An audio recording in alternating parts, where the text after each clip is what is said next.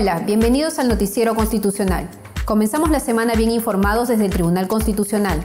Los saluda Mariela Franco y a continuación les presentamos los titulares para la presente edición. Ordena Gadireza Lima reponer a trabajador despedido por WhatsApp durante la pandemia. Tribunal Constitucional y Poder Judicial firman convenio de cooperación interinstitucional. Magistrados firman compromiso de lucha contra la trata de personas. Conferencia sobre procesos constitucionales brindó el magistrado Helder Domínguez Aro en México. Funcionarios y trabajadores del Tribunal Constitucional participan en simulacro nacional multipeligro. El Centro de Estudios Constitucionales realizó importantes actividades académicas. Salas primera y segunda del Tribunal Constitucional sesionarán en audiencias públicas. Estudiantes de comunicaciones de la Universidad San Ignacio de Loyola visitaron la sede del Tribunal Constitucional. El Tribunal Constitucional ordenó a la Dirección Regional de Salud de Lima reponer a un trabajador que fue despedido por WhatsApp durante la pandemia por COVID-19. Conozcamos los detalles. El Pleno del Tribunal Constitucional ordena a la Dirección Regional de Salud de Lima, Direza Lima, que reponga como chofer o en otro cargo de igual o similar categoría a Carlos Alberto Rivera Basalar, quien fue despedido por WhatsApp a pesar de dar positivo al COVID-19 durante la pandemia en agosto del 2020. Así lo ha resuelto el colegiado tras declarar fundada la demanda de amparo interpuesta por Rivera Basalar y nulo su despido al haberse acreditado la vulneración del respeto a la dignidad humana, al debido proceso y al derecho constitucional al trabajo. La sentencia recaída en el expediente número 878-2022-PA-TC ordena a la Direza Lima a convocar a un concurso público para la plaza que desempeñaba, cuyo resultado determinará la extinción de su contrato o su acceso al empleo a plazo indefinido. La reposición deberá efectuarse en el plazo de dos días bajo apercibimiento de que el juez de ejecución aplique las medidas coercitivas prescritas en el Código Procesal Constitucional.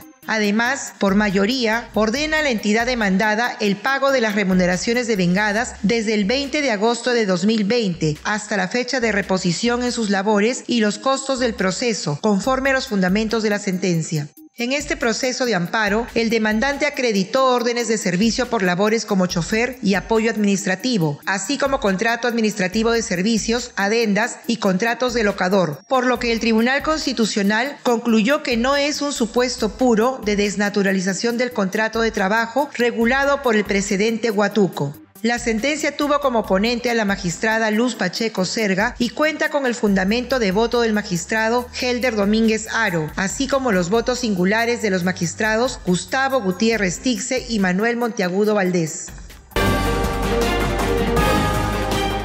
El Tribunal Constitucional y el Poder Judicial firmaron un convenio de interoperabilidad de expedientes y metadatos digitalizados. Aquí el informe.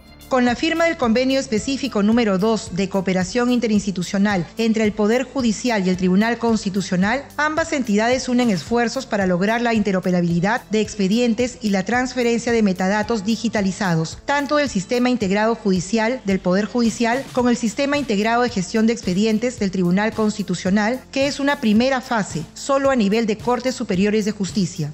Así lo acordaron el presidente del Tribunal Constitucional, Francisco Morales Arabia, y el presidente del Poder Judicial, Javier Arevalo Vela, en el Salón de Juramentos del Palacio de Justicia, donde detallaron que en una segunda fase se aplicará a nivel de salas supremas de la Corte Suprema de Justicia, donde el Poder Judicial proporcionará los expedientes digitales al Tribunal Constitucional, mientras que esta entidad brindará al Poder Judicial el cuadernillo donde se registren todos los actuados, incluyendo la resolución que pone fin al caso en esta instancia.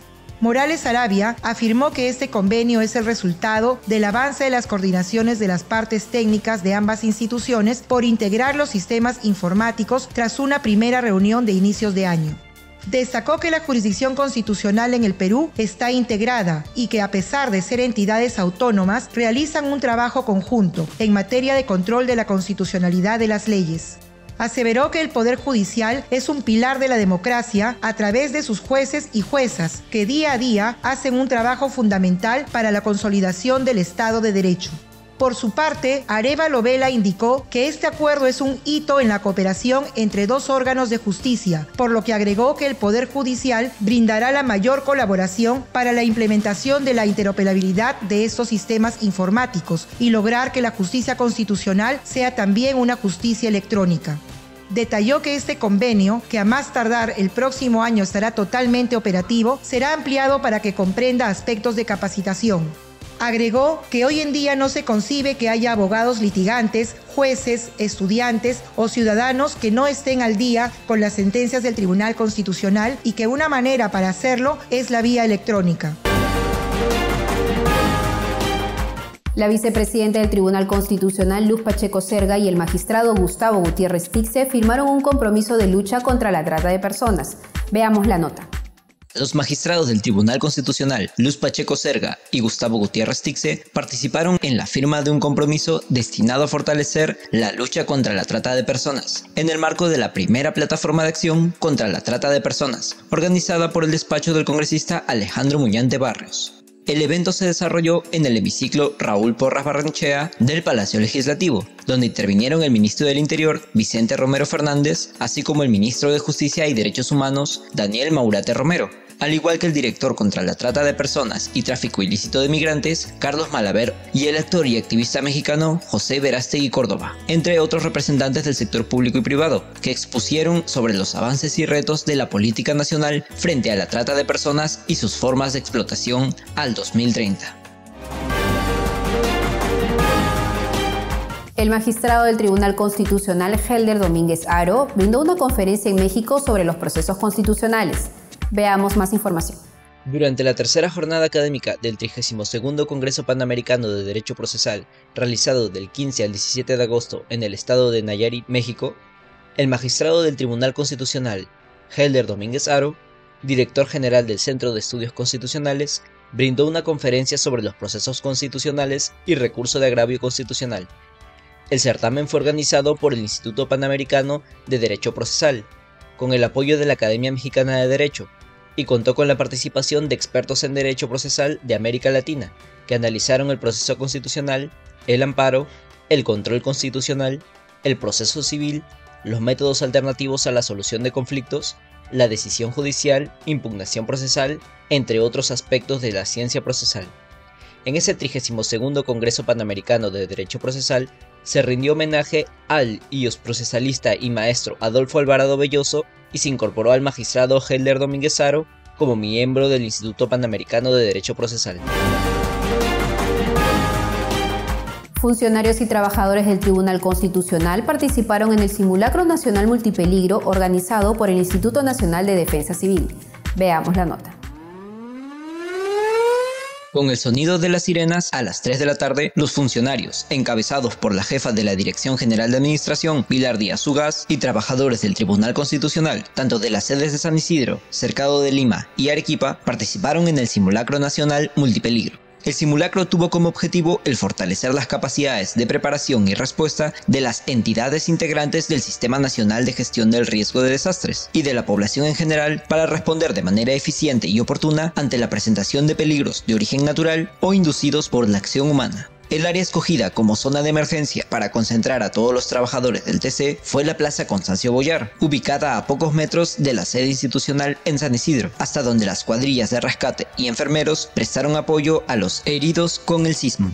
Este simulacro busca que los trabajadores conozcan cómo reaccionar ante una situación de emergencia y se pongan a prueba los planes de operaciones de emergencia, planes de contingencia, planes de continuidad operativa, protocolos y procedimientos de los integrantes. Este simulacro se realizó en conmemoración a los 16 años del sismo de magnitud 7.9 en Pisco en el 2007 y que dejó 595 personas fallecidas, 2.291 personas heridas y 76.000 viviendas entre destruidas e inhabitables, además de 431.000 personas afectadas.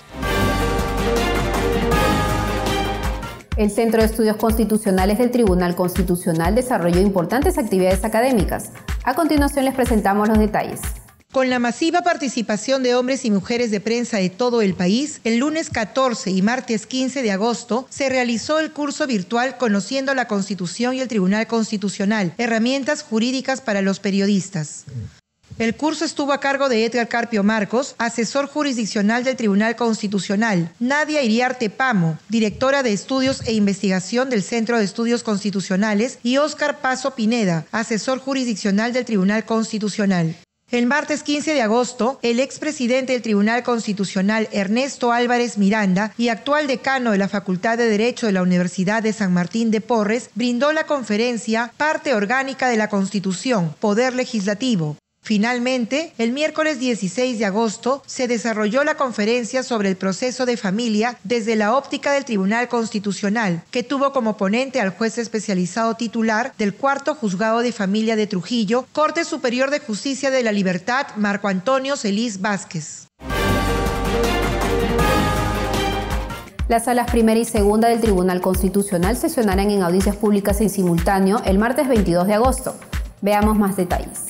El martes 22 de agosto a las 9 de la mañana sesionarán en audiencias públicas remotas en simultáneo las salas primera y segunda del Tribunal Constitucional. La sala primera, que es presidida por el magistrado Manuel Monteagudo Valdés e integrada por los magistrados Luz Pacheco Serga y César Ochoa Cardich, ha programado la vista de causa de 30 procesos constitucionales de diferentes jurisdicciones del país. En tanto, la sala segunda que preside el magistrado Gustavo Gutiérrez Tixe y la integran los magistrados Francisco Morales Arabia y Helder Domínguez Aro ha programado la vista de causa de 60 procesos constitucionales. Para poder intervenir, los abogados deberán presentar su solicitud a través de la mesa de partes, ventanilla jurisdiccional y administrativa del portal web institucional, donde deberán indicar su correo electrónico y número de celular. Las audiencias podrán ser vistas en vivo a través de la página web del Tribunal Constitucional. Alumnos de la Facultad de Comunicación de la Universidad San Ignacio de Loyola participaron en una jornada académica organizada por el Tribunal Constitucional. Veamos la nota. Estudiantes de la Facultad de Comunicación de la Universidad San Ignacio de Loyola participaron en una jornada académica sobre las funciones del Tribunal Constitucional, que estuvo a cargo del secretario general Flavio Reate Pasa, quien se desempeña como secretario relator, y el jefe del gabinete de asesores, Berly López Flores. La actividad se desarrolló en la sala de audiencias de la sede de San Isidro, donde los alumnos, acompañados de su profesora Alicia Barco Andrade, escucharon sobre los orígenes del TC con la Constitución de 1993 y su funcionamiento a partir del 24 de junio de 1996, como su antecedente, el Tribunal de Garantías Constitucionales. Ambos funcionarios destacaron que el TC es el máximo intérprete de la Constitución y se encarga de la protección de los derechos fundamentales y la verificación de la constitucionalidad de las normas. Acotaron que el TC emite precedentes vinculantes sobre la interpretación de una norma constitucional, entre otros aspectos de relevancia constitucional y de interés para la ciudadanía. Les informamos que el Pleno del Tribunal Constitucional sesionará en audiencias públicas descentralizadas en la ciudad de Arequipa el próximo jueves 24 y 25 de agosto. Nos despedimos, no sin antes recordarles que estamos a su servicio. Y si desea estar al tanto de las noticias del Tribunal Constitucional, puede seguirnos en nuestras cuentas en redes sociales. Gracias por acompañarnos. Los esperamos en la próxima edición.